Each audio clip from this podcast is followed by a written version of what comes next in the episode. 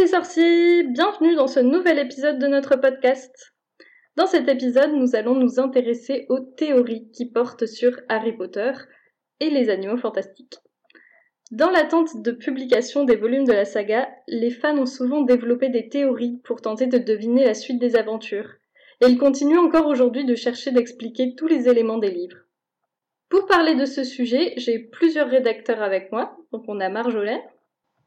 Bonsoir. On a Naria. Salut. On a Ipu. Coucou. Et enfin Panta. Salut. Et moi je suis Salem. Et également avec nous, si vous ne le savez pas, en nous soutenant sur Tipeee, vous pouvez venir discuter avec nous. Et aujourd'hui, on reçoit Eana, donc euh, une des tipeuses. Bonsoir. Et donc on a quelques questions pour, euh, pour te présenter. Euh, déjà, dans quelle maison tu es? À Poudlard Je suis une Gryffondor. Ouh. Mais une vraie Gryffondor, pas juste Gryffondor parce que c'est c'est cool d'être à Gryffondor. C'est le côté bourrin de la maison et, euh, et pas toujours très fin, etc. qui me plaît. Donc euh, voilà.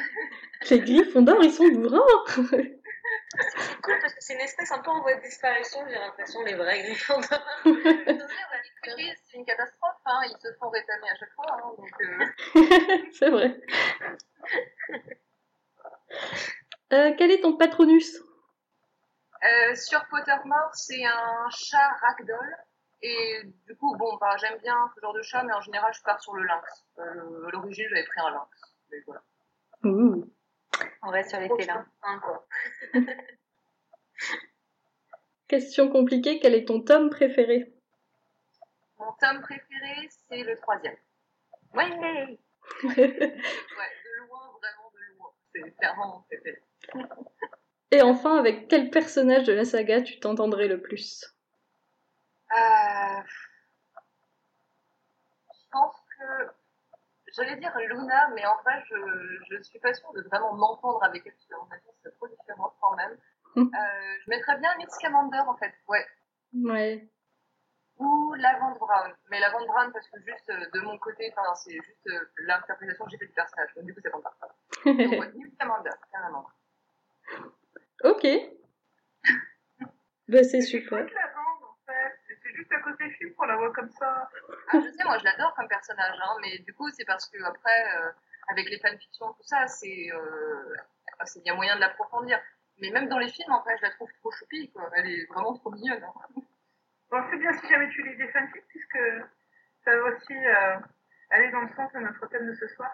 Oui, bah, j'en lis et j'en beaucoup, donc du coup, oui, je suis c'est pareil là-dessus. Donc t'es spécialiste du sujet. Ah, spécialiste, j'irai pas jusque-là, mais en fait, je débarque pas trop. ça va. Donc on va rentrer au, au cœur du sujet, de parler des théories de Harry Potter.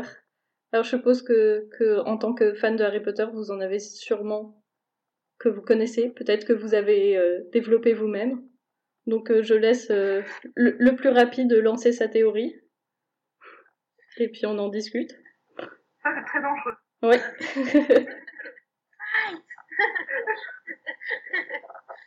Non, moi, je, je vais, je vais peut-être juste commencer avec euh, Ah oui. une- euh, ma, ma théorie sur les théories, en fait. Euh, Métathéorie. euh, C'est-à-dire que j'ai constaté que, avec le, fandom qui a quand même l'âge qu'il a maintenant, on a fêté 20 ans d'Harry Potter il y a, deux ans, euh, il y a eu une sacrée évolution dans, le type de théorie qui, qui émerge.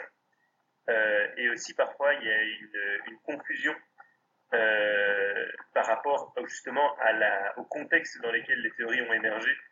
C'est-à-dire que, par exemple, on voit encore à l'heure actuelle des gens qui développent des théories pour répondre aux grands secrets au cœur de l'intrigue,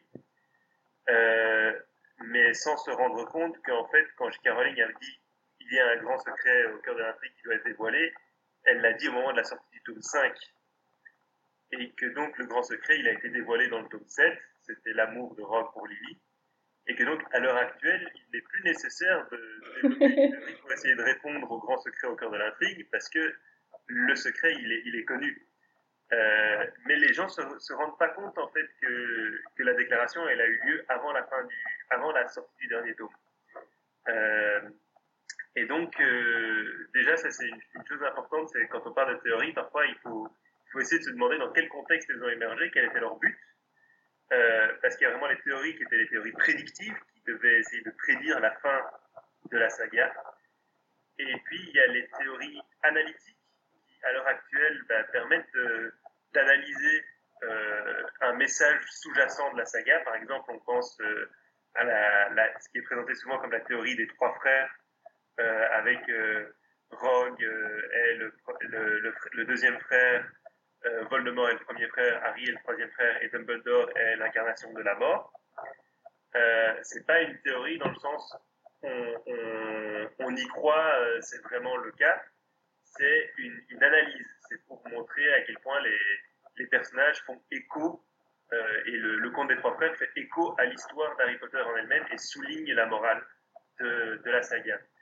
Et donc il y a vraiment ces, différents types de théories et, je pense que c'est important de, de, cadrer et de se, de se rappeler de ça parce que ça va euh, influer sur la façon dont on parle des théories. Mm.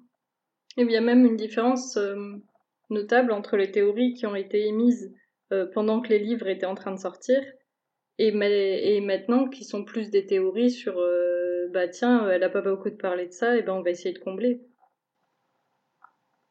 Oui c'est ça il y, a, il y, a, vraiment le ça c'est ça c'est plus vraiment encore extrapolé et parfois il y a des gens qui simplement bah, avec les fanfictions qui inventent oui c'est ça il y a l'invention ou essayer de combler l'attente et de deviner quoi voilà mais il y a aussi euh, combler un trou sur base des éléments qu'on a. Donc, par exemple, la théorie sur euh, combien d'élèves il y a à Poudlard, euh, elle, c'est, techniquement, c'est jamais explicitement dit dans les livres, mais on sait qu'il y a 20 cache-oreilles en cours de botanique, 20 euh, chaudrons en cours de potion, 20 balais en cours de vol, que c'est chaque fois avec deux maisons, et donc en faisant un calcul mathématique, on c'est compliqué. 280 à 300 élèves à Poudlard. C'est une théorie, c'est pour combler un vide dans l'univers des livres, mais c'est pas complètement une invention. Puis c'est pas une information ultra intéressante. ah, ça dépend. Ça non, c'est juste, dans le roman, en fait, ça aurait rien apporté, ça aurait, à part de la lourdeur, c'est aussi pour ça. Mais après, effectivement, sur Pottermore, on aurait pu avoir ce type euh, d'éléments complémentaires, puisque c'était le but du site. Mais c'est, du coup, c'est tient plus de euh, essayer de comprendre la, l'organisation de l'univers. Enfin, c'est pas, c'est pas la suite de l'histoire, c'est déduire des aspects de l'univers qui, qui sont sans doute évidents pour l'auteur, mais, euh, mais dont les informations. C'est la logique, c'est la logique interne du récit. Mm. En fait, c'est, c'est trouver la logique interne du monde magique. Genre, pourquoi une baguette coûte 7 galions alors qu'un crin de licorne qui compose le cœur d'une baguette coûte 10 galions et Ollivanders se fait avoir. Mais c'est vrai que là, c'est des, des... de Phoenix. Pardon. Oui, non, mais c'était juste pour euh, oui, re recadrer euh, le truc. C'est vrai que tous ces, ces détails-là, c'est de l'analyse de l'univers. Et là, j'imagine que quand on parle de théorie, on parle de théorie euh, qui concerne euh, l'intrigue et les personnages et, euh, vraiment des fils narratifs euh, qu'on peut tirer et qu'on peut relier ou pas. Et je pense que là, on parle vraiment de, théorie en lien avec la narration, en lien avec euh, les intrigues et les personnages. Et, euh, du coup, c'est vrai que là, on est en plus, euh, on a mentionné qu'on pouvait aussi euh, glisser sur les animaux fantastiques. Et, et quand, de, par rapport à ce que, vous, à ce que tu disais tout à l'heure sur la différence entre les différents types de théories prédictives et analytiques, là, on est dans un moment où on a on a les deux, quoi, parce qu'on peut, euh, si, si on s'intéresse aux animaux fantastiques, on peut, on se retrouve avec des nouvelles théories prédictives, en fait. Donc, euh, mm. c'est, c'est assez, euh, c'est un moment euh, assez intéressant pour parler de théories, pour peut-être revenir sur des théories euh, soit prédictives, soit analytiques euh, de, de, de la saga Source. Oui. Bon, quelqu'un a une théorie? Non, moi je lance, je, je lance, vraiment une théorie. Là, justement, on parle des animaux fantastiques, on parle d'Harry Potter. Prenons une théorie qui mélange les deux. Euh, est une malédictus. ah, pas mal, ouais. Sur, sur Mystène, en plus j'avais des trucs à, à dire dessus, mais euh, sur, enfin, qui sont un peu liés à cette théorie Malédictus aussi.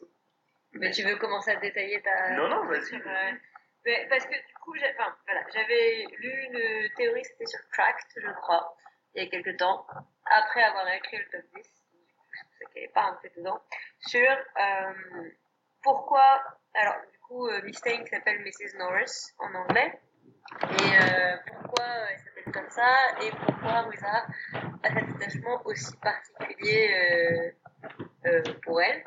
Ce qu'il essaie d'expliquer, c'est que Mrs. Norris était un nom assez euh, étrange pour un chat.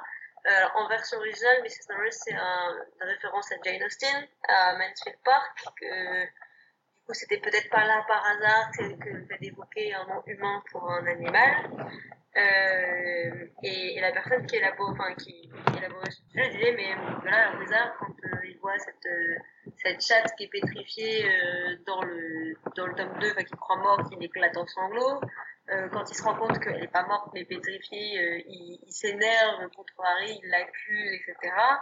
Il, la, il la suit toujours, enfin elle le suit toujours partout, il reste, il reste toujours collé l'un à l'autre.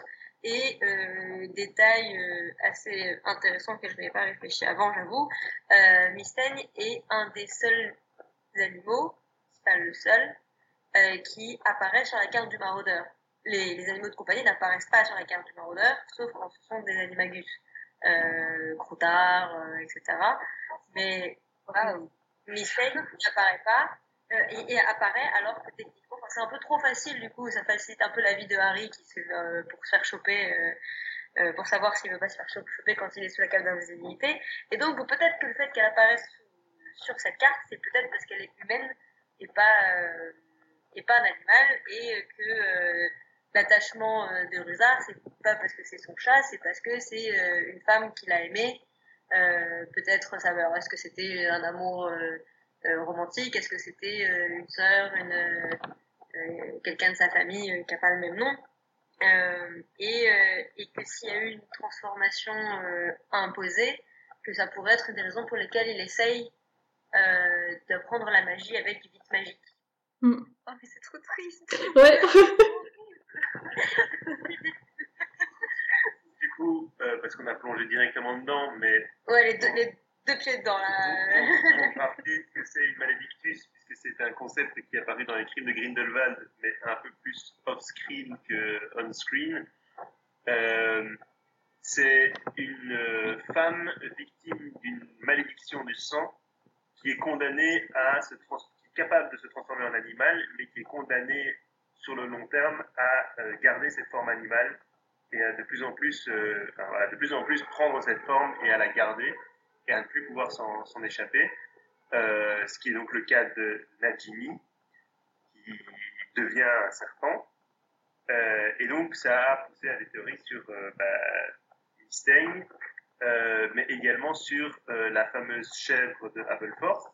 Mm -hmm pourrait être euh, malédictus.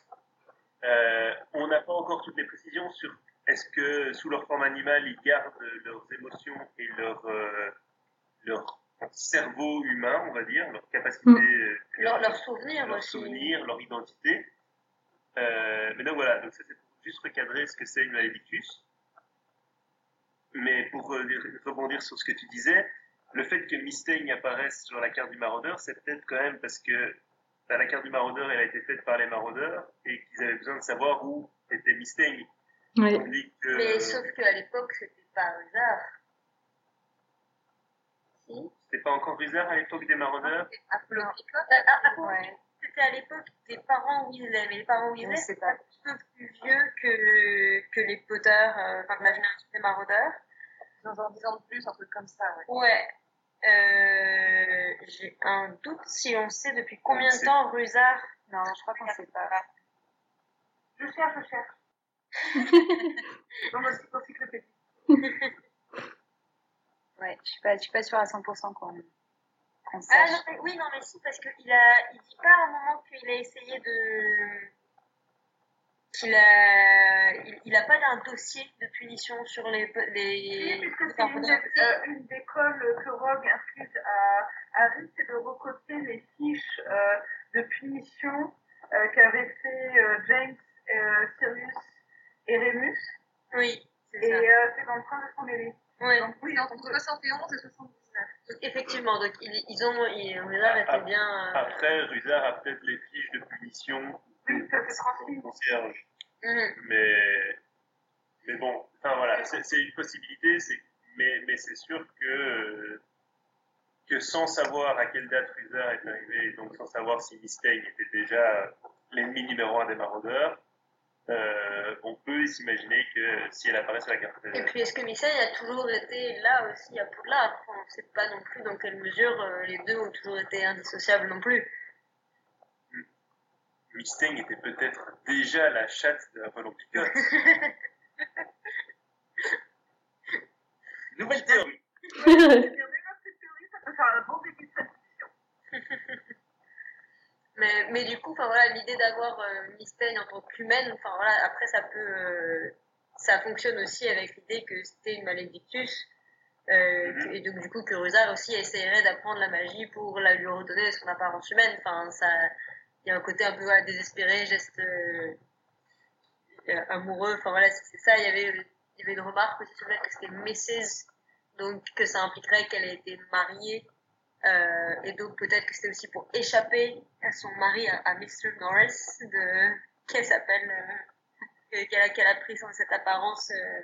Oui, mais si elle a gardé son nom, c'est pas un trait camouflage très efficace. ouais.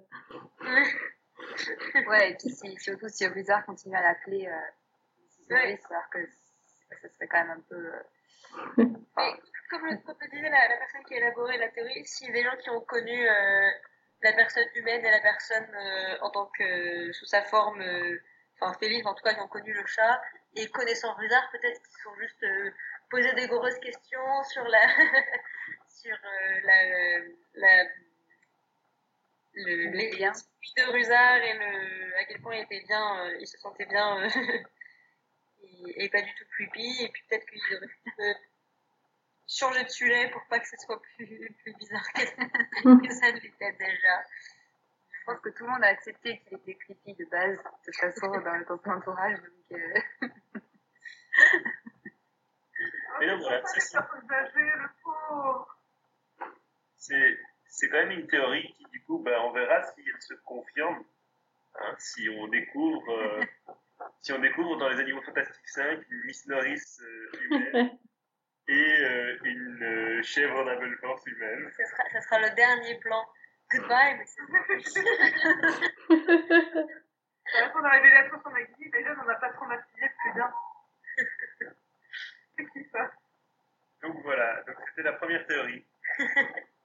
alors, je sais pas si on continue parce que j'ai l'impression qu'il y a plein de théories euh, en lien avec des transformations en animal, des liens de. Mm. Enfin, je sais pas, mais il y en a pas mal. Et euh, si on veut continuer sur euh, les animaux fantastiques, je veux juste. Alors, je sais pas si c'est ma préférée, mais c'est la dernière dont j'ai eu connaissance euh, de théories en lien avec les animaux fantastiques. Euh, c'est à propos de, de Dumbledore, Albus, son petit nom.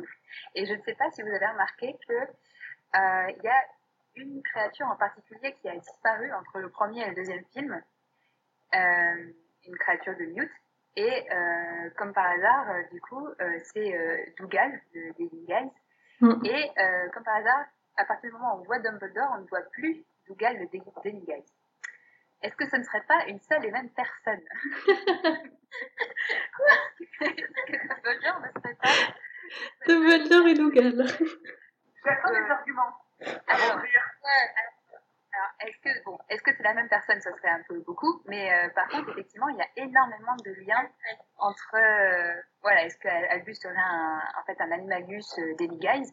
Mais en fait, il y a énormément de parallèles entre euh, Albus et le Daily Guys. Alors déjà, euh, singe avec plein de poils, une grosse barbe. oui, alors moi j'ai ma propre, quand j'ai vu cette théorie, j'ai du coup j'ai eu ma propre euh, explication de pourquoi euh, Albus, à, l'âge qu'il a dans les Animaux Fantastiques, ressemble à Judd et pourquoi d'un jour au, lendemain il ressemble à, à, autre chose.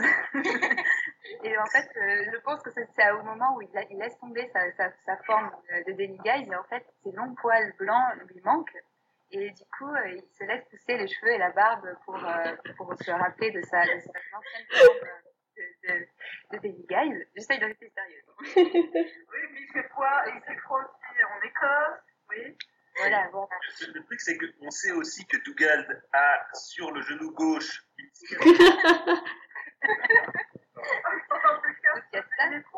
Mais par contre, Par contre, plus sérieusement, plus sérieusement, il y a, le, il y a la capacité de Dumbledore à, à devenir invisible. Il n'est toujours pas expliqué.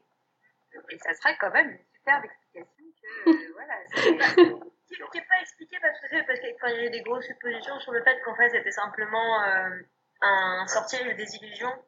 Et comme il est un, un très très bon sorcier il lance de très bons sorts de désillusion. Et donc en fait il est capable de lancer un sort tellement bon que euh, il disparaît complètement. Il me semble que c'est même pas une... Il me semble même pas que c'est une théorie. C'est expliqué. que ça a été... euh, c'est- confirmé.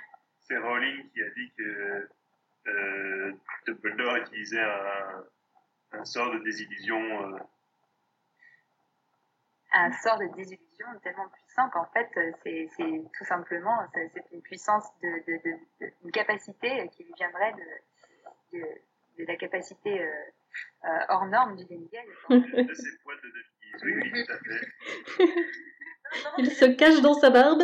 j'ai beaucoup imaginé Dumbledore en anima animagus de midi ça c'est vraiment un truc C'est vrai que ça lui va très bien. Bleus perçants, évidemment. Euh, enfin, voilà, il y a quand même beaucoup de choses. Sa capacité à, à anticiper énormément les, les, les actions futures euh, et être un peu euh, euh, Ouais. très stratège sur le futur. Ouais, ouais, c'est- c'est intéressant. Ben, il y avait une, une autre théorie sur euh, Dumbledore aussi qui disait que Ron et Dumbledore étaient la même personne. Et que, que en fait, Dumbledore serait revenu euh, pour aider euh, Harry euh, sous la forme de Ron. C'est l'inverse. l'inverse C'est Peut-être du coup, c'était avant le tome 7. Enfin, c'était, ah, je crois que c'était, elle est sortie avant le tome 7, cette là avant qu'on ait des infos sur le passé de Dumbledore, je crois. Mais je, j'en verrai. Oui, oui, c'est c'est une théorie assez ancienne. Mais c'est l'inverse en fait, c'est que Oui, c'est Ron qui. Et, enfin, Ron était, enfin, euh, Ron et Dumbledore sont une seule et même personne, et Dumbledore est revenu, euh, enfin, il est revenu sous la forme de. sa forme magie. Je, je, juste, je confirme que J.K. Rowling a déclaré le 30 juillet 2007 que euh, euh, Dumbledore lançait des sorts de désillusion tellement puissants qu'il le rendait invisible. Oh là là. Certes, certes. Elle en démord pas. Tellement puissant, ça peut, être, ça, peut, ça peut vouloir dire. euh, Après, J.K. Rowling n'est pas une contradiction et un changement d'idée près, donc. voilà.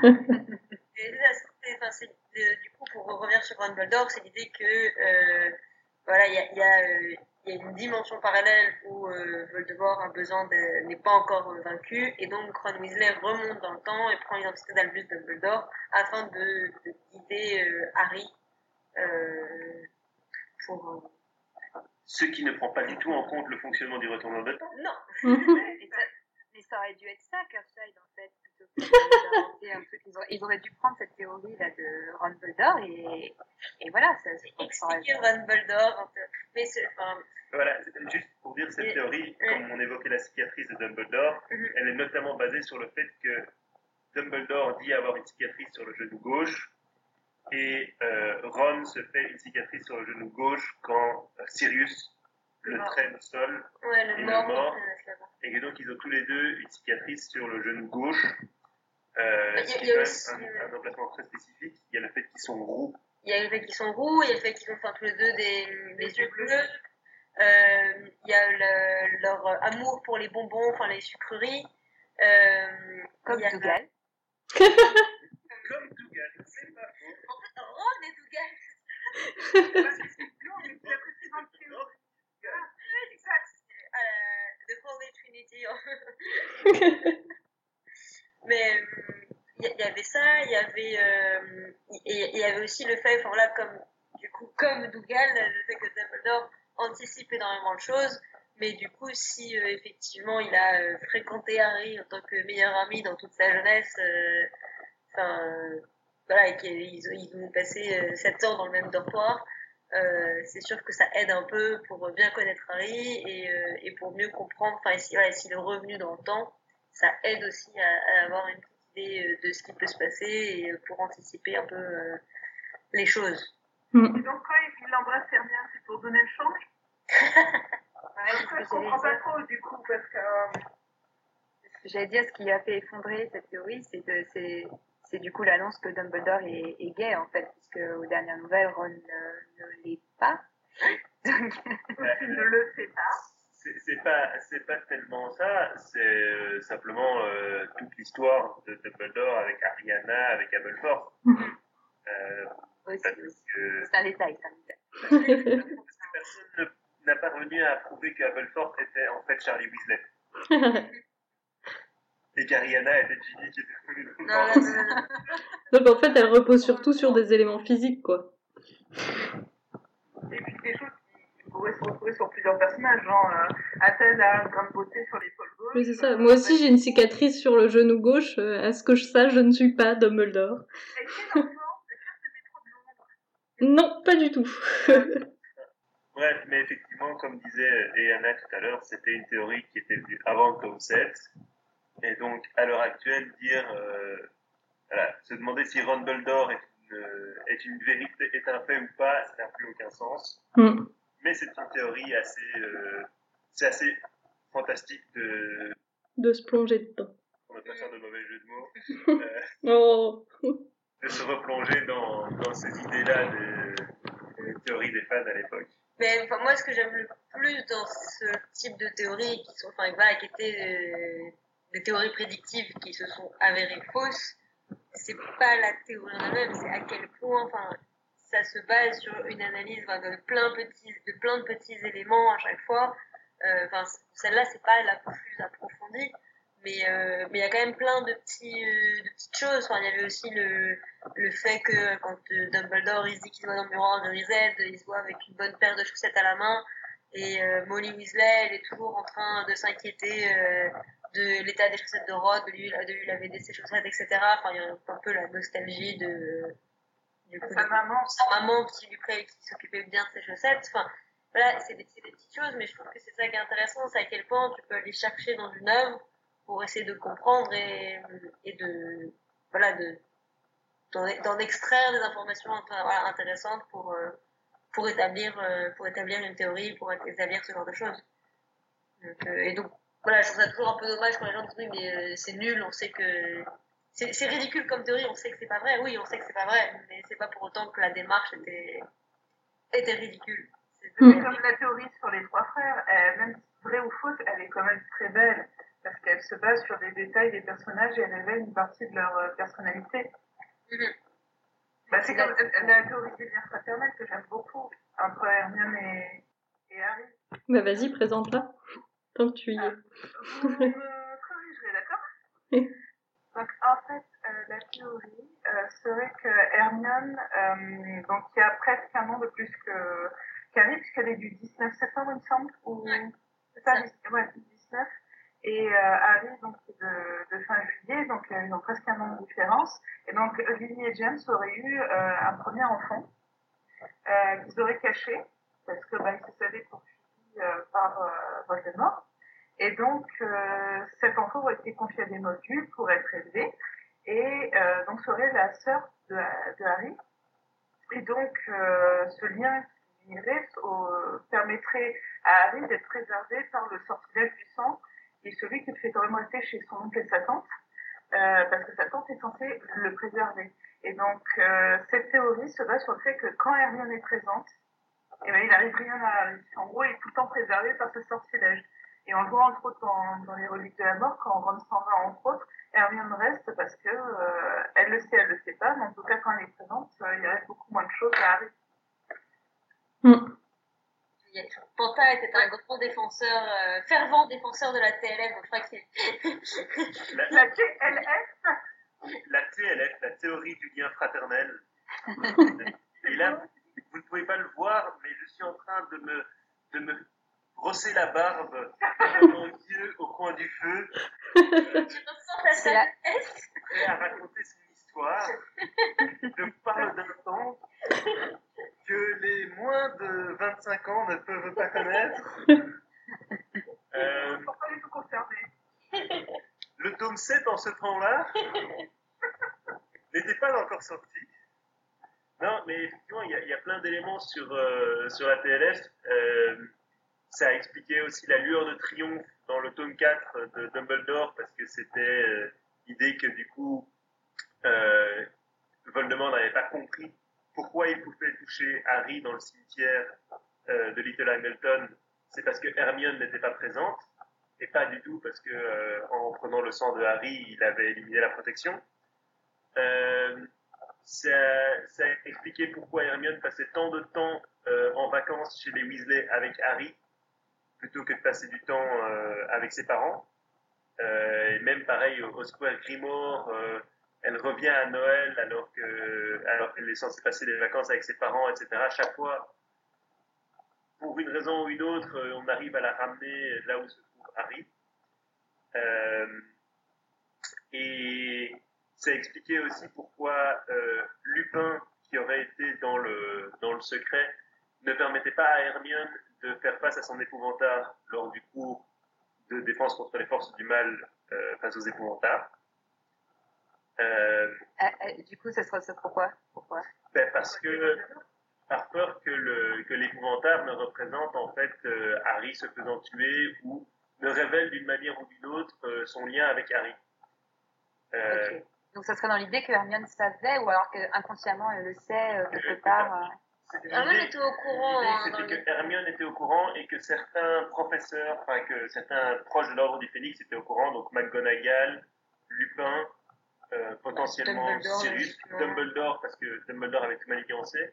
Mm. Euh, sachant que ça, partait aussi sur l'idée que entre la mort des Potter et, et l'arrivée de Hagrid euh, avec Harry à Privet Drive, y a à peu la journée, ouais. il y a 24 heures qui s'écoulent, et que donc, en fait, ces 24 heures, ça avait permis à Dumbledore de se rendre sur place, de récupérer Hermione, d'envoyer ensuite Hagrid, euh, parce qu'il savait que Hagrid est un grand bavard, et qu'il il allait donc raconter qu'il avait trouvé Harry seul dans les décombres, que tout le monde était, que tous les autres étaient morts, qu'il n'y avait plus les autres, qu'il n'y avait que Harry, et que donc en fait envoyer Hagrid permettait aussi de, en capitalisant sur le fait que c'est un grand bavard, qu'il allait tout, balancer, euh, de couvrir les traces de Hermione, puisque euh, Hagrid allait répandre l'histoire que Harry était, euh, était le seul euh, survivant dans cette maison.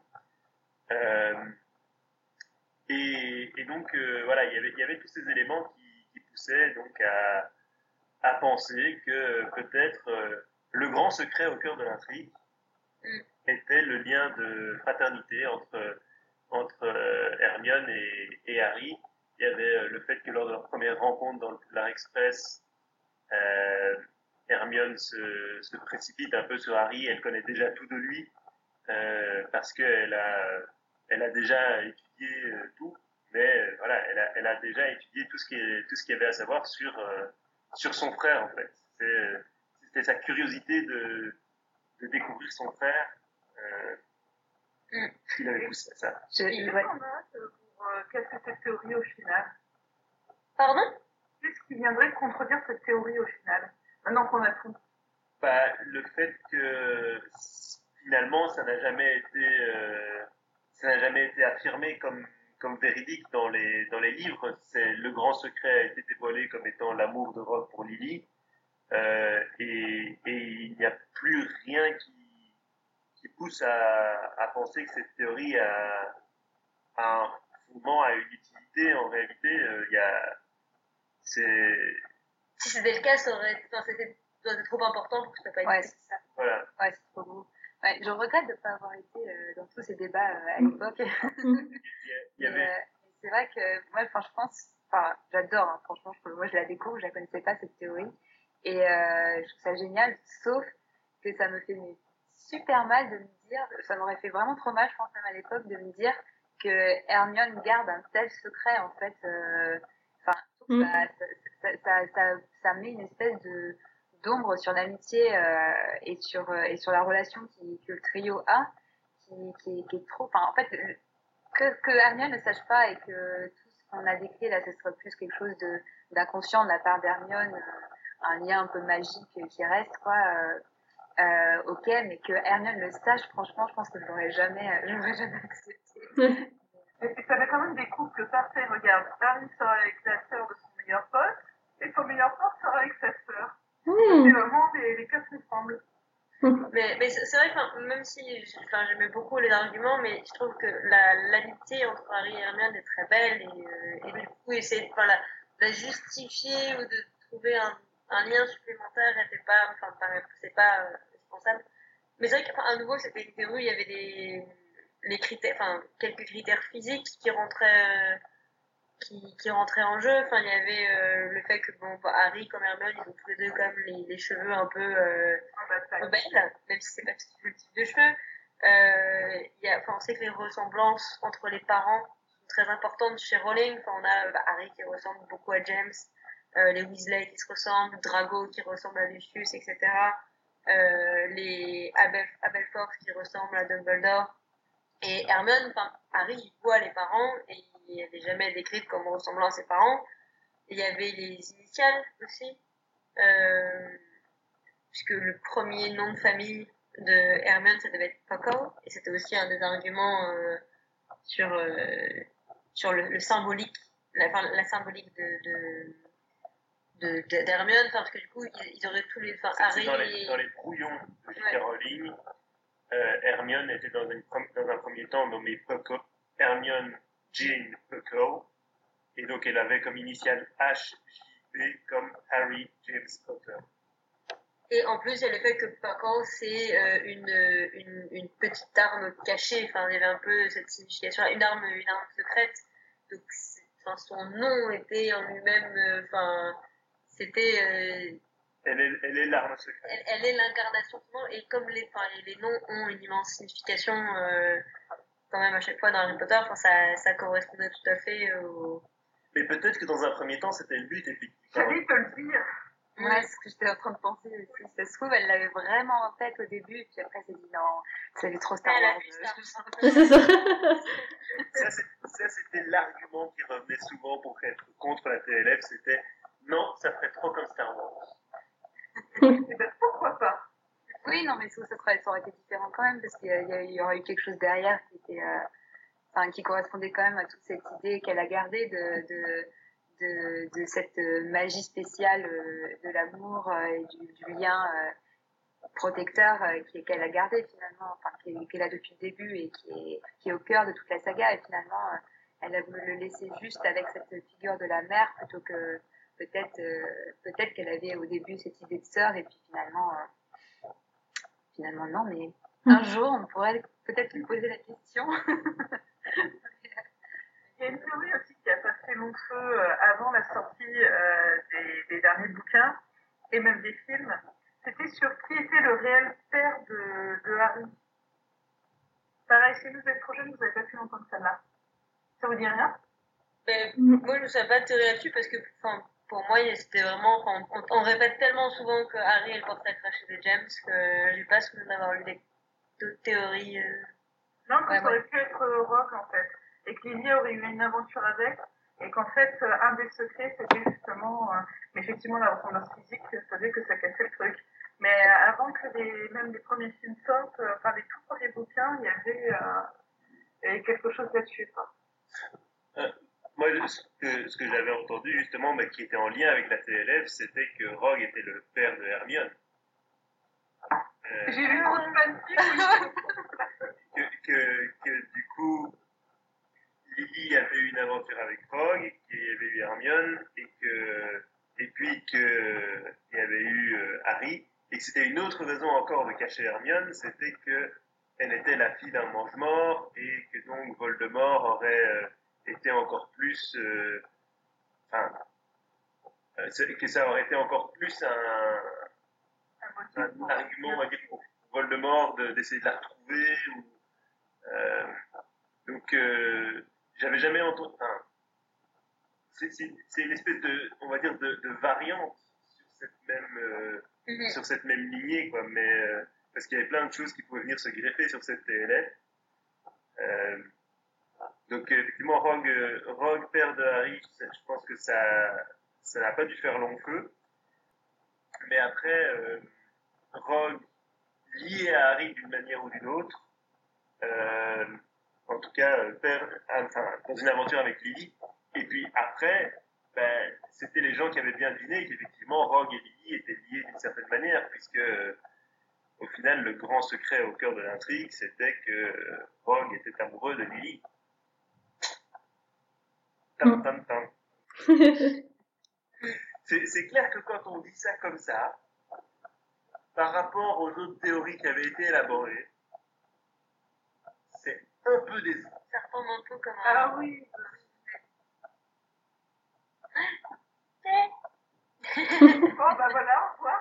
Mais, mais, non, mais ce qu'il y a, c'est qu'après, euh, il y a justement, il y a des analyses qui viennent encore maintenant euh, sur la, sur le, le, rôle en fait symbolique paternel de Rogue envers Harry, euh, et, et, qui sont des, enfin, qui sont des analyses qu'on parle au niveau analyse littéraire, au niveau universitaire. Symboliquement, c'est de Rogue que Harry apprend tous ses sortilèges clés.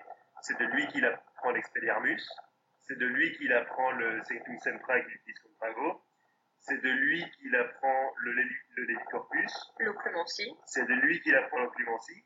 Ah, mais comment il l'a appris? Pardon, je savais pas. non, il est censé apprendre l'Occlumencie. Oui, il est censé en potion également, et on se rend compte qu'il l'a retenu en fait. Bah, il a, il a quand même en, en cinquième année, et puis finalement, euh, il se rend compte qu'il a réussi à prendre des trucs en potion, puisqu'il passe ses buts, c'est juste qu'il il aime pas avoir Rogue sur le dos qui le surveille, mais euh, oui, il a retenu qu'il arrive à, à, concocter ses potions correctement. Euh, donc euh, c'est quelque part, il a retenu quelque chose. et, et, du coup, symboliquement, effectivement, Rogue a un rôle de père dans le sens de la transmission du savoir que presque aucun autre personnage masculin n'a euh, dans la saga. Enfin, Cyrus, il n'a pas vraiment le temps de, de couper ce rôle. Mm. C'est Lupin qui peut être là le plus sur le, ouais. les détraqueurs. Euh, ouais, il y, a, il y, a Lupin qui vient après. Mais donc, Dumbledore, évidemment. Symboliquement, on peut considérer effectivement Rogue comme, comme le père de, un des pères de Harry. Mm. Tam tam tam. Pardon, sais pas, on j'étais en train de lire, non, j'étais en train de lire celle sur euh, Hélène, euh, Hélène Prince, enfin Prince. En parlant de Rogue. Ouais. Ah oui, Hélène Prince Irma Prince. Irma Prince. Je l'ai utilisée pour une en plus.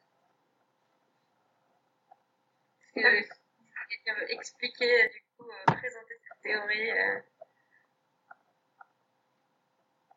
Non, J'en avais entendu parler, mais je ne saurais pas l'expliquer. Enfin, à part que, euh, voilà, euh, Madame Pins et Eileen Prince euh, seraient la même personne. À part ça, euh, En gros, ça repose, je crois que j'avais compris que ça reposait sur le fait notamment que Irma Pince, c'est l'anagramme de I'm a Prince. Et du coup, c'est pour ça qu'il y avait plein de gens après le tome 6 qui s'étaient dit que c'était un peu comme Tom Jedusor dans le tome 2, avec le fait que, euh, avec cet anagramme, on comprend son identité, et donc c'est la mère de Rogue, et qu'elle veille sur lui à Poudlard, elle, le- elle le surveille un peu, ce genre de choses, mais j'étais pas allée plus loin sur le, de cette théorie. Ah, ça va un peu plus loin. Vas-y. il y, a- il y a- il y a effectivement, il y a ça, mais après, en fait, il y a toute l'idée que, enfin, Madame Pince, c'est quand même un personnage qui est ultra secondaire euh, Mm.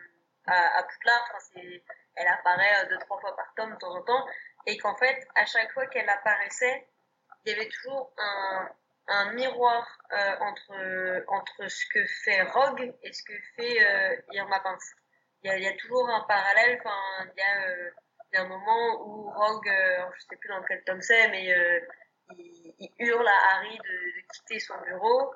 Euh, je pense que dans le tome des 5, chimiques. dans le tome 5, justement ça, quand Harry rentre dans ses souvenirs. Et, euh, et quelques chapitres, euh, genre juste après, euh, il y a euh, Madame Pince qui euh, chasse, euh, qui chasse Harry de la bibliothèque. Je si c'est pas parce qu'ils ont reçu les chocolats de, de ça. avec, avec ouais. Euh, pour Pâques ou enfin voilà, il y a quelque chose comme c'est c'est ouais, c'est ce moment-là.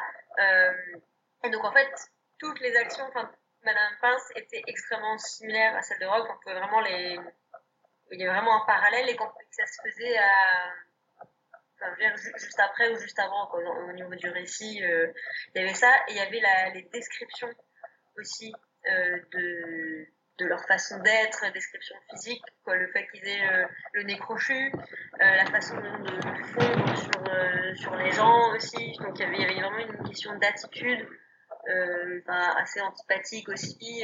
et donc il y avait. Leur tête de chauve-souris. Ouais. et...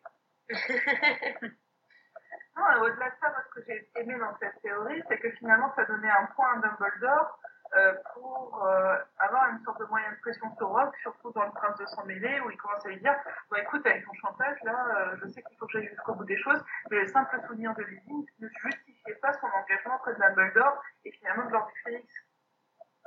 Et c'est ça qui permettait aussi d'appuyer le fait que, en fait, Dumbledore, en cachant sa mère dans la bibliothèque, permettait aussi de dire bah, tu sais je préserve ta maman, c'est mignon, mais derrière, tu fais un peu ce que je te dis, quoi.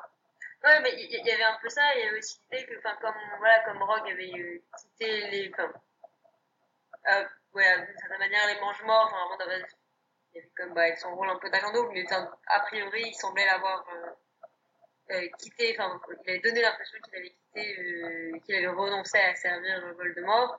Du coup, c'était aussi un moyen de la, de la protéger. Et, euh, et donc, du coup, enfin, de protéger, enfin, pour pas qu'il s'en prenne, pas que Voldemort s'en prenne à, à Prince, la mettre, euh, la cacher à Poulard, sa identité, c'était un moyen de la protéger, mais du coup, c'est un moyen d'avoir euh, un peu un petit moyen de pression sur Rogue. Donc, euh, et, et, ça pouvait aussi expliquer pourquoi Dumbledore faisait confiance à, à Rogue à tout prix.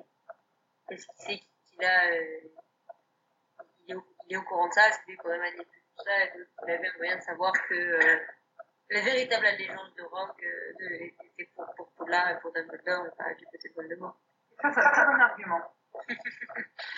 et c'est ce que tu disais, le fait qu'il planquait, euh, planquait la mère de Rogue dans la bibliothèque.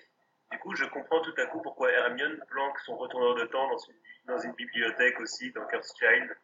En fait, c'est, elle a appris des meilleurs. T'es en train de dire que la mère de Rogue est un objet de valeur? Oui, c'est bizarre comme. Alors, à ce moment, c'est un moyen de pression. Bon, ils sont tous les deux aussi détestables, donc euh, moi, c'est le seul argument que je tiens.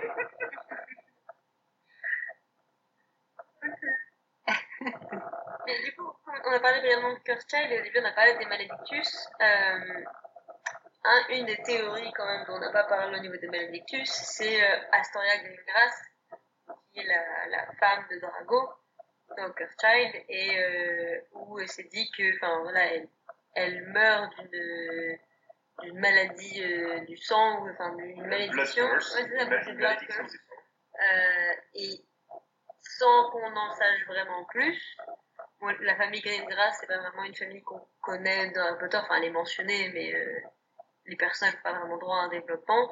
Et donc que enfin il pourrait y avoir euh, ce type de malédiction dans la famille et qu'en fait enfin elle est peut-être pas vraiment morte c'est juste qu'elle est euh, elle est transformée à jamais euh, en animal et parce que oui il y a même des théories sur ça il y a des théories.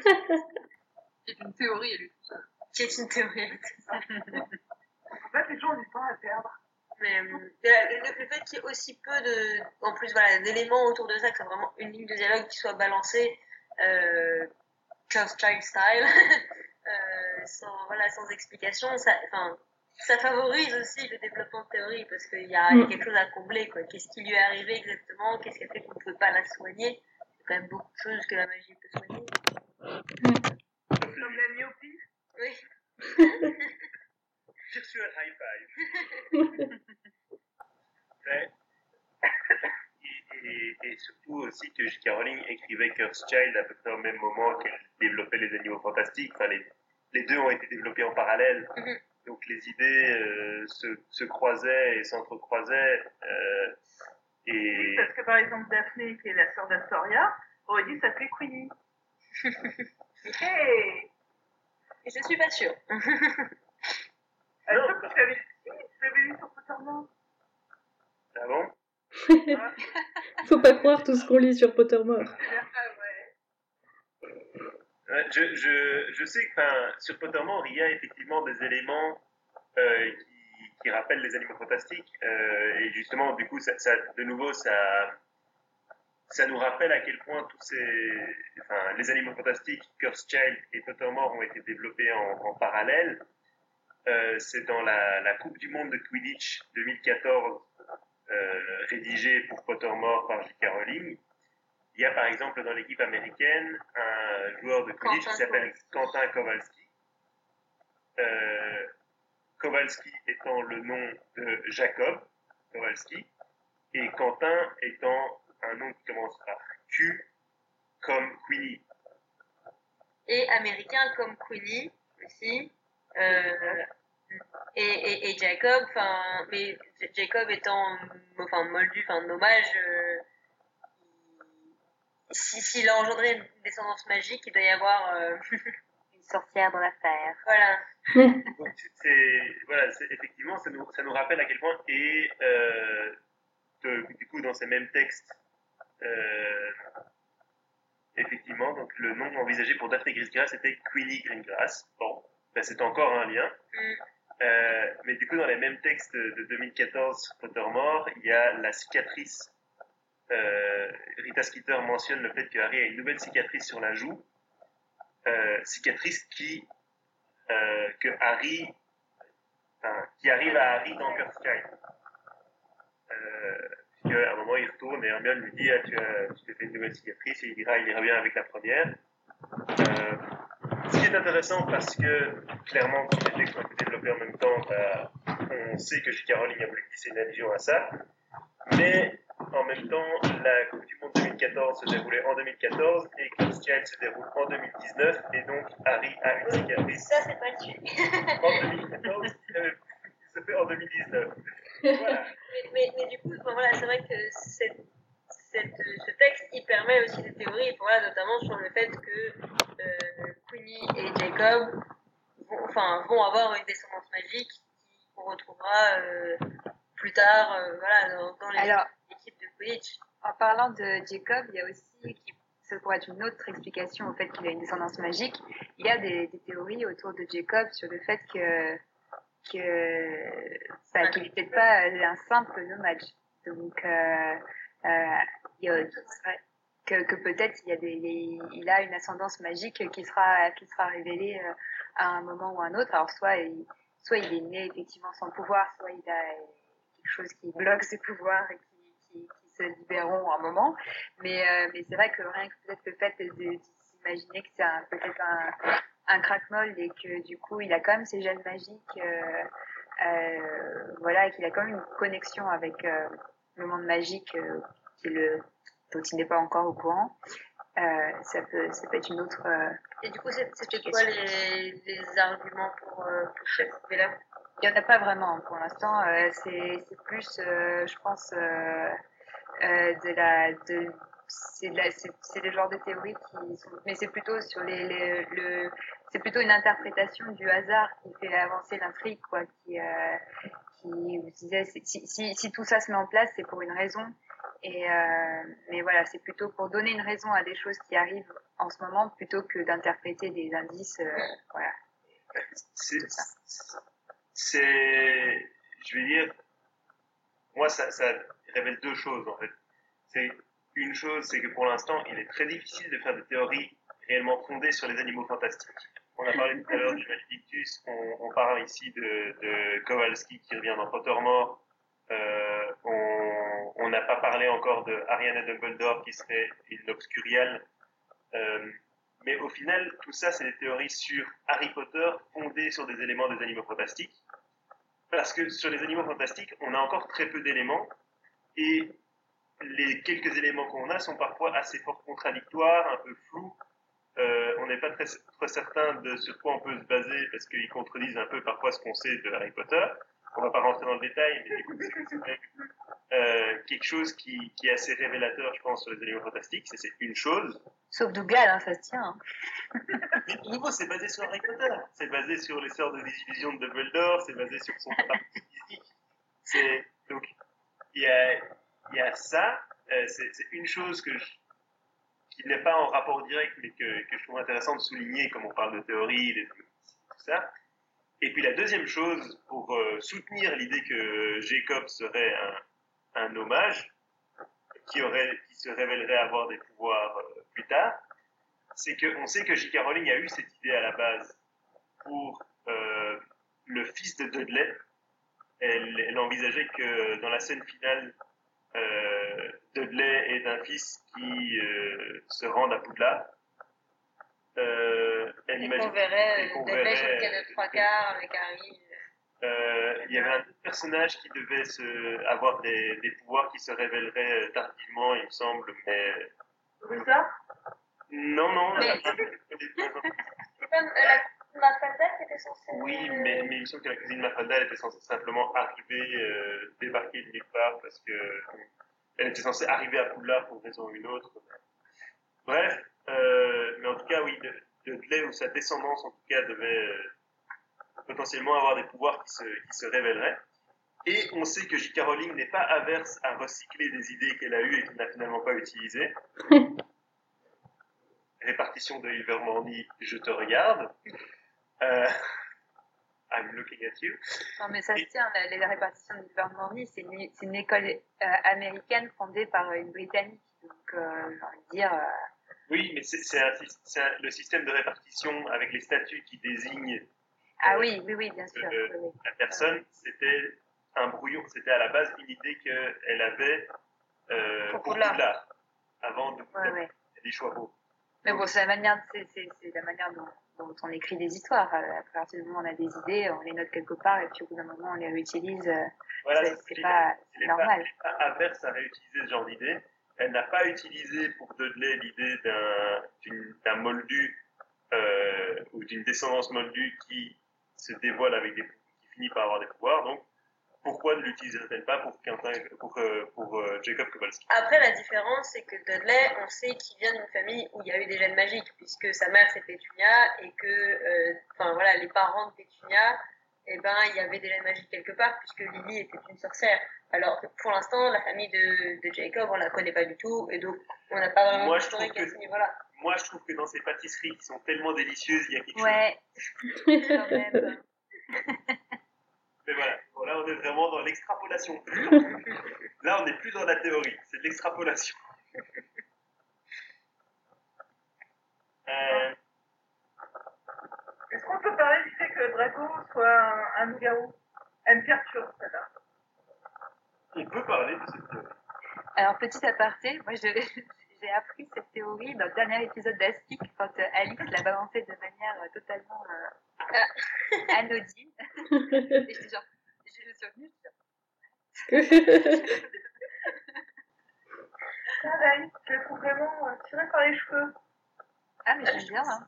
C'est une théorie que j'aime beaucoup en fait, puisque je la trouve très très euh, pertinente et cohérente et et enfin et fouiller en fait parce que il y a beaucoup de enfin il y a des théories comme ça qu'on qu'on balance un peu des fois comme ça on se dit ah mais si il y avait ça. Mais, mais là je trouve que c'est vraiment une théorie qui se repose sur énormément d'éléments et, et c'est là pour moi que c'est le plus brillant en fait en termes d'exercice de, de... Vas-y, raconte. Que, juste avant, parce qu'il y a eu ça, le fait aussi que ce soit un vampire. On a eu les deux à un moment. ouais, c'était surtout rose vampire. Ouais, c'était surtout rose, ouais. Mais parce que tu vas avoir la description physique dans les arguments du loup-garou, où on a aussi dit que ces arguments-là étaient valables pour un vampire. Mais bon, vas-y. Ouais. bah, enfin, l'idée, c'était, euh, c'était au moment de l'ordre de, euh, de, de, du prince de sang mêlé, quand on a cette rencontre au début euh, chez, chez Madame euh, Guipure, on a Drago qui va euh, qui va se refaire faire euh, une petite garde-robe et qui est espionné par, par Harry, Ron et Hermione et il, montre, enfin, Madame Guipure le pique ou lui fait une remarque et je ne sais plus de détails et il lui il la menace en, euh, en montrant quelque chose sur son bras. Et euh, Harry est persuadé et, euh, et ça va être son, son combat euh, pendant oui. tout le c'est euh, voilà que Drago est devenu un mange-mort, etc. et donc, en fait, ce qu'il aurait montré à Madame Pure, c'est sa marque des ténèbres, tout simplement. Et, mais il y a quand même, enfin, il y a Ron qui fait remarquer, mais euh, Voldemort euh, recruterait jamais des mange-morts aussi jeunes, etc. Euh, et, euh, et, donc, il y en a qui ont supposé qu'en fait, c'était pas une, une thème, mais c'était une, une, morsure de loup-garou, et que euh, Drago aurait été mordu euh, par, par Greyback pour punir Lucius et notamment euh, punir Lucius de l'échec euh, de, de, la fin du tome 5 en fait du département des mystères où euh, ils ont ils ont pas réussi à récupérer la prophétie et à, à neutraliser en fait euh, l'armée de Dumbledore et, euh, et l'ordre du Phénix. Et en plus, ils se sont retrouvés à Azkaban. Oui, enfin, mais mais il y a des choses, mais même pour, pour Voldemort, déjà, je le fait pas avoir la prophétie. C'était Euh, et, donc c'était voilà une vengeance. Et, après en fait il y a plein de petits éléments euh, sur le fait qu'on qu voit Drago qui est de plus en plus maigre avec des cernes etc et c'est une description en fait qui est très très proche de la description de Lupin euh, dans le tome 3 euh, où on dit qu'il a toujours une allure un peu maladive etc et lui bah pour le coup on sait que c'est un loup-garou et donc avoir ces deux descriptions en miroir, c'est un peu laisser entendre que, bah, en fait, voilà, euh, vous avez déjà eu ce genre de description physique auparavant, vous savez à quoi ça correspond. Euh, il y a peut-être, euh, peut-être quelque chose ici qui se passe et, que vous, que vous avez déjà vu. Et, et donc il y avait, il y avait, donc il y avait ça, il y avait le fait qu'il va se cachait aussi toujours dans la, dans la salle sur demande donc Harry qui se demande un peu, euh, un peu ce qu'il fait, donc ça pourrait être aussi pour, bah, s'il se transforme, ça peut être un bon endroit pour se cacher aussi, s'il a, euh, s'il a trouvé. Euh, Alors attends, il a quand même quelqu'un sous, sous, la main qui pourrait lui faire une potion de chelou quand même, pour oui. ce genre d'effet. Oui, il, il, il aurait quelqu'un sous la main. A... La, la, la, potion de Tulou n'empêche pas la transformation. Hein. Oui, elle a c'est vrai. Elle permet juste d'avoir un peu plus de contrôle. Oui, en fait, ça fais-toi un loup inoffensif, en fait. C'est surtout ça l'idée. Ouais, il a peut-être envie que ses camarades de chambre euh, ouais. se rendent compte de ce qui se passe.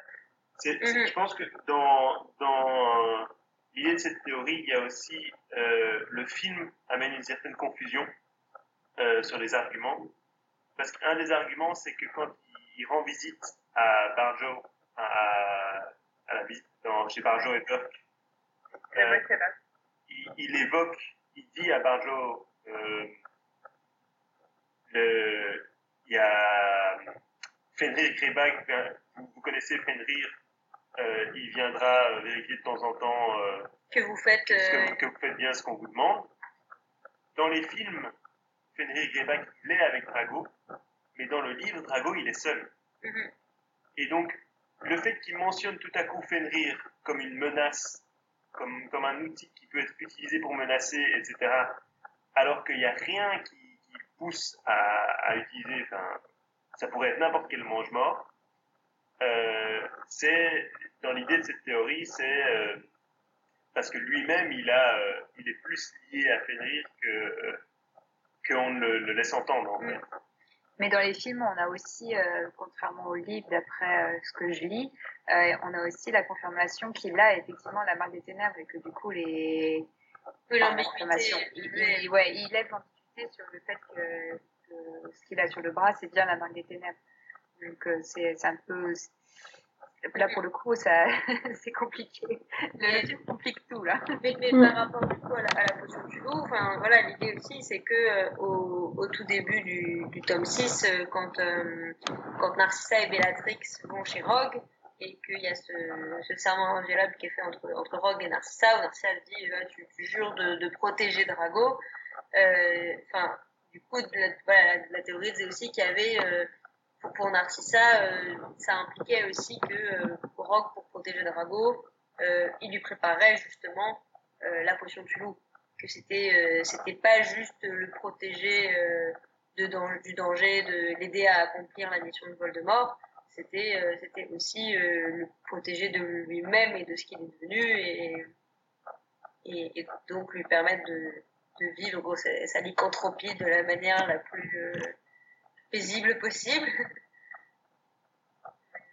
Il y, a, tout ça, il y a le fait que Fenrir, quand Lupin décrit Fenrir, Fenrir il, dit que Voldemort menace souvent justement les parents de lâcher Fenrir sur leurs enfants. Euh, que bah, comme lui, c'est ce qui lui est arrivé au final. Oui, lui-même, euh, Lupin a lui-même été vendu par Fenrir, euh, que Voldemort a convaincu Fenrir de se joindre à lui en lui promettant euh, la possibilité de euh, s'en donner à cœur joie sur, euh, sur la chair fraîche. et donc, c'est en fait, toute l'idée de cette théorie, ça amène quand même une, certaine, pour moi, une profondeur au personnage de, Drago, parce que ça le rend beaucoup plus victime encore. Euh, il est, il est vraiment, il est vraiment seul. Il est, euh, il est affaibli physiquement. Il est obligé de mener une mission euh, virtuellement impossible à accomplir. Euh, et, ça rend, ça, redouble encore en fait l'aspect dramatique du personnage. Il est, vraiment, il devient un paria dans bien plus qu'un sens du terme. Euh... Oui, parce que enfin voilà, on voilà, supposer que surtout une fois que, que Voldemort est mort, etc. Enfin, que il y ait un repentir possible pour les mange-morts et que bah, finalement, enfin, ils puissent continuer à avoir une vie tout à fait normale, surtout pour ceux qui ont été euh, recrutés un peu jeunes. mais, si c'est un dommage collatéral, parce que voilà, c'est vraiment ça, être vendu euh, transformation en loup-garou, c'est, c'est vraiment un dommage collatéral, mais ça a une implication beaucoup plus euh, euh, profonde et, et, pour le coup, il peut pas. Euh, il, il, peut pas juste dire bah ça y est c'est, la, la, guerre est finie et, et j'oublie tout ça enfin, c'est quelque chose qui reste à vie Mm. Mais après, ça n'apparaît pas dans Curse Child. Donc... ça faisait aussi partie des théories, pour le coup, où, euh, enfin, qui, a été, qui a beaucoup circulé il y a quelques années. Et euh, il y avait quelqu'un qui avait posé la question sur Twitter à J.K. Rowling, et J.K. Rowling avait dit que c'était pas le cas. Et, et, donc, sans rentrer dans les détails, euh, je trouve ça très dommage que, euh, que l'auteur euh, dise ça c'est vrai ou ça c'est pas vrai. Mm. Euh, et, là, je vous, et là, je vous renvoie au dernier épisode d'Aspic euh, où, euh, où, voilà, où le, le, sujet a dérivé à partir de ce, de là-dessus sur, sur un autre sujet qui n'est pas celui de, celui de ce soir. On fait du placement des podcasts. Auto-promo. du coup, moi, je, je renvoie à la conclusion de l'article rédigé sur euh, Drago Loup-Garou. Mm. On mettra un lien. A écarté cette théorie dans un tweet du 2 octobre 2015, mais que ceci ne nous empêche pas de théoriser, rien dans le livre ne vient étayer la théorie de J.K. Rowling selon laquelle Drago ne serait pas un loup-garou. À vous,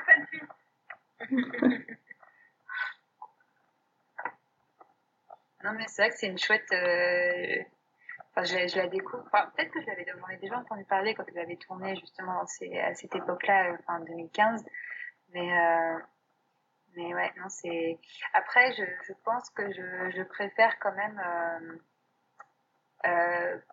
voir l'état de Drago dans, dans, dans, le tome, euh, dans le tome 6. Je préfère le voir comme plutôt une affection mentale plutôt que, que physique quoi je, je trouve que c'était une belle représentation de bah de ouais de, de, de, tout ce qu'il peut y avoir comme troubles mentaux liés à des pressions liés à des euh, liés à des euh, des angoisses des choses comme ça euh, mm. je trouvais que c'était tellement bien décrit que voilà il n'y a pas forcément euh, besoin de rajouter euh, de rajouter la lycanthropie pour euh, appuyer encore plus et que la, la lycanthropie en elle-même, elle, elle, elle, parle, elle permet de parler d'autre chose, quoi. Mais, mais après, j'aime beaucoup un peu les arguments pour euh, développer ça.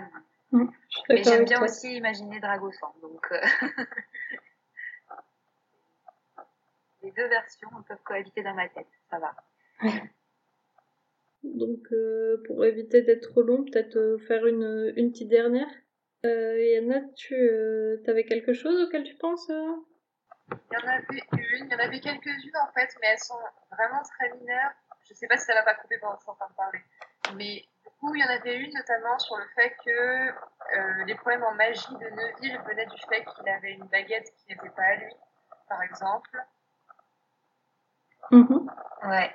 Et, euh, ben, et pareil pour Ron, en fait, le fait que du coup, c'est pas, euh, c'est pas leur baguette. Sinon, il y a l'énorme théorie, mais enfin, qui est vraiment très, très euh, ben, du coup, analytique pour le coup, le fait qu'en fait, tout ce qui se passe dans Harry Potter serait dans la tête de Harry. Mais je trouve ça horrible. Non, je censure, je veux pas. C'est la théorie de la facilité, ça. Et il y en avait une sur le site de la Gazette que je trouvais très chouette, c'était le fait que McGonagall était un mange-mort. Ah, ça, j'y ai jamais cru. Non, non, évidemment, mais il y a plein de trucs, en fait, on se dit, ben, c'est vrai qu'il y a ça qui va pas, mais disons qu'il y a ça aussi. Donc celle-là, je la trouvais assez chouette. Après, en vrai, toutes les autres, euh, ben, globalement, les principales, vous les avez déjà citées, donc j'ai pas grand-chose à rajouter. euh, sur On les- peut parler euh, de McGonagall. par exemple. Très, très bien planté. Ah, elle est très très douée, pour le coup, vraiment. C'est vrai que. Eh ben, vas-y, explique-les-nous. Alors, faut que je la retrouve en fait, parce que je l'ai lu il y a longtemps et je l'avais gardée en tête, mais j'avais plus en détail vraiment sur quoi elle repose. Il y avait le fait que euh, elle n'a pas de vraie utilité, notamment dans le fait qu'elle n'est jamais là pour aider vraiment le trio. En gros, euh, elle, euh, elle n'apporte rien euh, dans les apprentissages de Harry. Elle ne lui apprend rien là où Harry, là où Ron va lui apprendre le coup du, du de l'occlumencie, etc. Euh, et que, alors que je en gros, serait un traître. Enfin, là, en gros, il apparaît vraiment comme un traître. Là où McGonagall apparaît vraiment comme une figure très bienveillante. Et en fait, l'idée, c'était que il y avait potentiellement un autre mange-mort de planqué dans Poudlard et qu'il fallait quelqu'un qui n'éveille absolument pas les soupçons. Et donc, ce serait, ça aurait été McGonagall parce qu'en fait, elle fait, euh, par exemple, elle intègre Harry dans l'équipe de Quidditch dans le premier tome alors que c'est un sport hyper dangereux. Donc là, c'est voilà, en termes de euh, sécurité, tout ça, on un peu On pourrait faire des même. Dumbledore. Euh, elle donne, c'est elle qui donne la retenue à Harry, Neville, Hermione et Drago pour les envoyer dans la forêt interdite. Bon, McGonagall, voilà. Hein. Euh, et ensuite, oui, euh, et à la fin, effectivement, ah oui, et c'est la scène que je trouvais très bien comme indice, quand il y a Harry, Hermione et Ron qui viennent la voir à la fin du tome 1 pour lui dire qu'il y a une grosse catastrophe avec la pierre, philosophale et tout ça, et qu'en fait, elle fait genre, non, non, mais il se passe rien, on va rien faire, et du coup, elle reste, euh, enfin, elle donne pas du tout l'impression de pouvoir faire quoi que ce soit.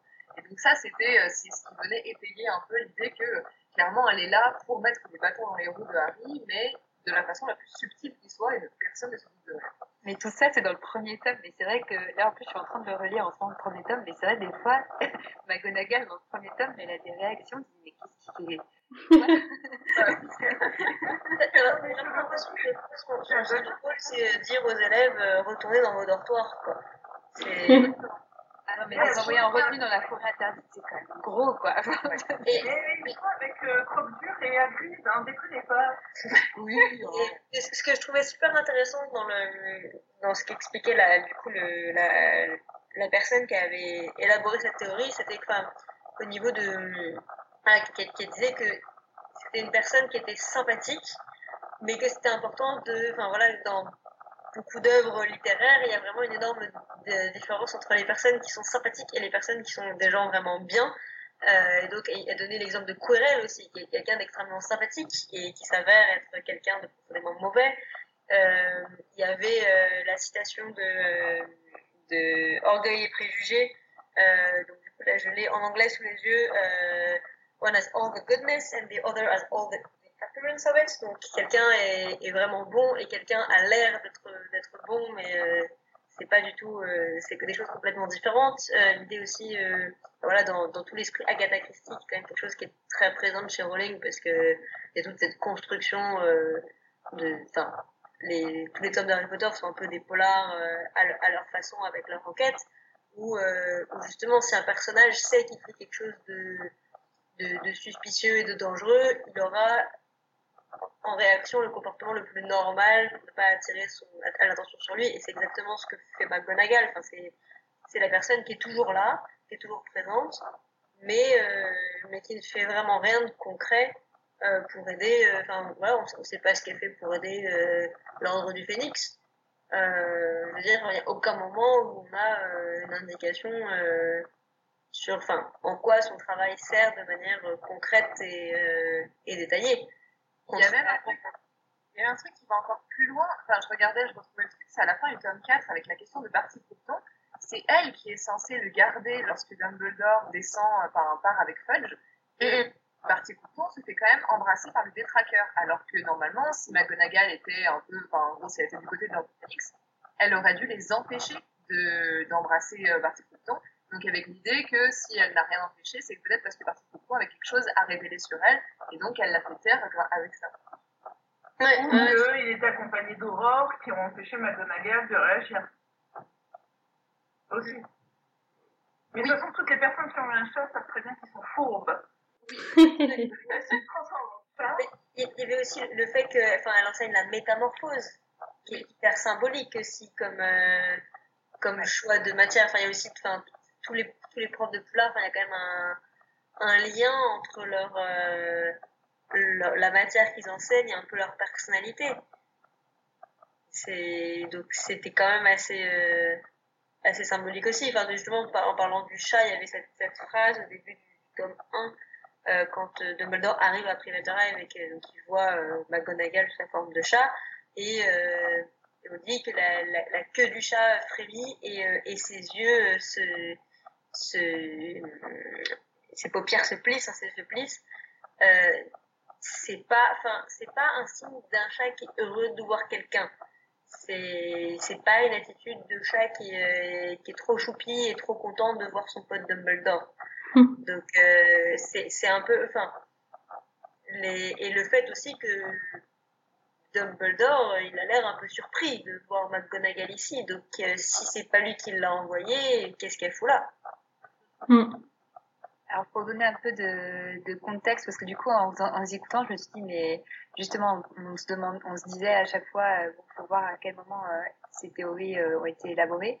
Du coup j'ai retrouvé l'article euh, qui est cité par la par la Gazette euh, de, la personne qui a élaboré la théorie. Donc elle, elle date de près euh, près euh, les reliques de la, enfin près le dernier Oui. en fait, euh, en 2006. euh, voilà donc euh, du coup et tous les arguments euh, s'arrêtent du coup effectivement. Au, au tome au six. prince de Ouais. Donc euh, voilà, effectivement, euh, le tome 7, pour le coup, euh, on replace un peu, même si effectivement on pourrait se poser la question de, du rôle de McGonagall à Poudlard, mais bon, au final, c'est quand même, elle, elle, prend quand même la tête de, de, de- de- des défenses de Poudlard, quoi, mais bah, pas vraiment, parce que la rébellion, on pourrait parler de rébellion, euh, c'est pas elle qui déclenche la rébellion, quoi. Non, non, non, Mais-.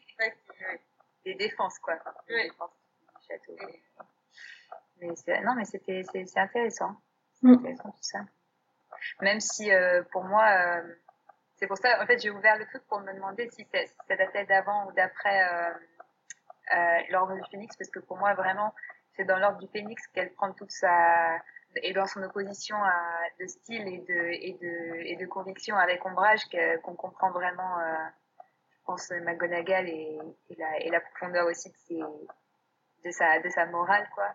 Je pense que c'est vraiment dans l'ordre du phénix que ça. Et c'est face à Ombrage, en fait. qu'on- Euh, Voilà. Voilà. Donc, euh, mais effectivement, il y a quand même des, dans, dans, la, dans le développement de, de- des arguments, il y a des arguments qui sont, euh, qui sont intégrés dans l'ordre du phénix et dans, et dans le, le prince de sang mêlé. Donc, euh, genre, est-ce qu'elle a D'accord, ça jamais sauvé personne? Évident, mais j'aime beaucoup les arguments, notamment du tome 1 et du tome 4. Effectivement, on se demandait si sérieusement il y a pas. Non, non.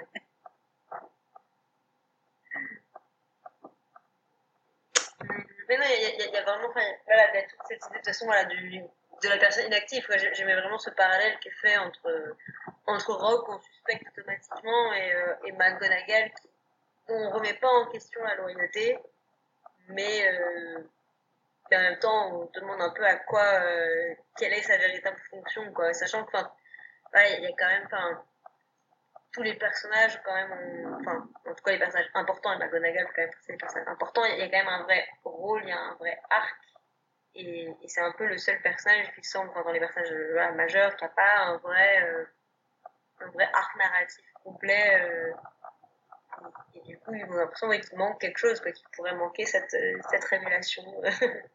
Mm. Ce moment, elle se retourne avec un petit sourire sadique. Et, oui, Potter, vous ne l'aviez pas prévu. Après, je suis très contente parce que je trouve que c'est voilà, c'est enfin, voilà, c'est un vrai personnage. Très bonne, bonne prof, juste, euh, etc.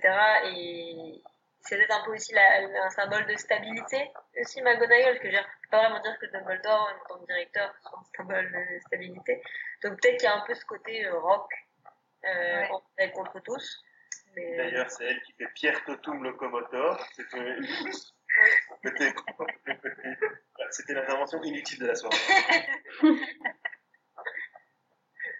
Non, mais par contre, moi j'attendais d'elle que des fois, elle disait à euh, bah, là, il faut dépasser les limites, quoi, ce sont des enfants, ou. Euh, euh, je m'attendais un peu plus à ça, qu'elle prenne position par rapport au directeur, et j'ai l'impression que comme ce sont des griffons d'or, eh ben, ils se défendent entre eux parce que c'est la maison, et euh, surtout pour une personne qui se montre comme étant euh, plutôt neutre et juste, au final, elle joue quand même le, le jeu de la petite guéguerre entre les Serpentards et les Griffons d'or. Ah, trouve inadmissible de la part du corps enseignant quand même.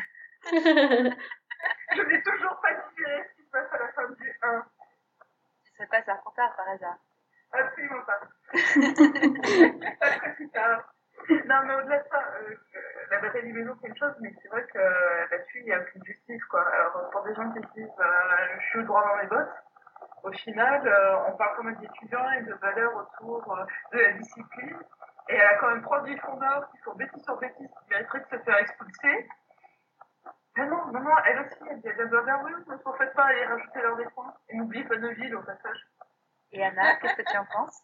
Non, en vrai, je suis d'accord. Hein, J'ai trouvé Gryffondor, je suis tout à fait d'accord avec cette injustice monumentale. Hein. Et le fait que voilà, Dumbledore offre une cape d'invisibilité à Harry avec plus ou moins le message enfreint le règlement s'il de l'aide, sauf qu'ils ont fait les points à la fin. Hein. Moi, c'est comme si je vous offert une bouteille de whisky pur feu et des clopes à 11 ans.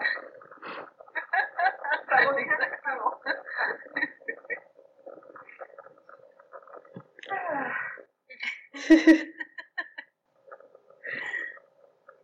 Les serpentards, euh, les serpentards et les griffons on pouvait continuer. Un essai d'aigle euh, observe la. C'est ça.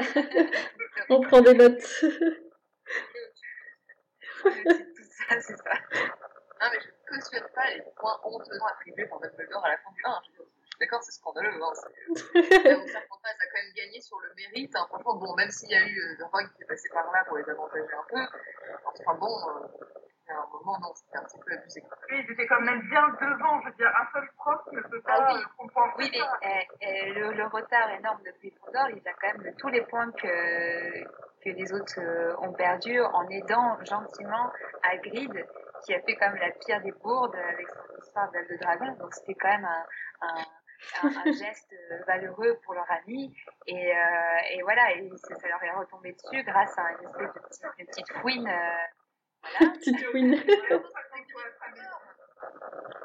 c'est des Gryffondors, ils réfléchissent pas avant d'agir, donc forcément, ça leur retombe sur le point Non, attends, le but, normalement, c'est de féliciter, de récompenser ceux qui travaillent, qui ont une bonne conduite, qui ne traitent pas des oui. heures de colle, etc. Et là, on voit le directeur qui dit, ils ont violé le règlement. Il est l'heure d'aller se coucher. Tout le monde pense c'est pour toi. Non, mais on doit dédier, donc on aura temps pour discuter. Bah, je, je, pense qu'on peut finir sur cette belle bataille euh, entre maisons. Qui annoncera peut-être un prochain épisode. on les laissera se battre entre eux et on enregistrera. Je voudrais donner des points aux, aux maisons pour les contributions. Non, euh, à tous les à, à tous les, les, hosts et euh, pour, pour, ces contributions. Et du coup, on fait on fait une battle euh, continue, la coupe de salut les sorciers. Voilà peut-être une majorité de sœurs d'aigle. C'est un peu Ah, bah, t'as qu'à motiver des Est-ce est qu'on peut avoir les auditeurs qui donnent les points, qui attribuent oui. les points? Ouh. Parce que du coup, du coup, ça peut être intéressant. Ouais. Action. Dites-nous en commentaire de ce podcast si vous souhaitez attribuer des points. À certains rédacteurs, il y a Faudrait qu'on rappelle nos maisons. bah c'est facile, hein, ils se sont euh, dénoncés ceux qui étaient euh, Serpentard et Gryffondor. Et tous les autres. Souffle pour cette... Ah. Bon, bah. Non, bah, du coup, enfin, on espère que toutes ces, ces petites euh, théories vous ont fait euh, donner envie d'aller refarfouiller les archives. de la Gazette. On va mettre euh, en lien euh, dans l'article lié à ce podcast celle dont on a parlé et on vous laissera chercher d'autres dans les méandres d'Internet Et en écrire certaines. et en écrire. Tout à fait. Et, Mais- nous, et nous partager vos théories préférées en commentaire. Pour ce qui est du podcast, vous pouvez retrouver les autres épisodes de Salut les sorciers sur SoundCloud et iTunes. Et vous pouvez nous suivre sur les réseaux sociaux. Sachez également qu'en échange d'une contrepartie Tipeee, comme euh, et Anna, vous pouvez nous rejoindre lors du prochain podcast. Et on vous donne rendez-vous au prochain numéro. Au revoir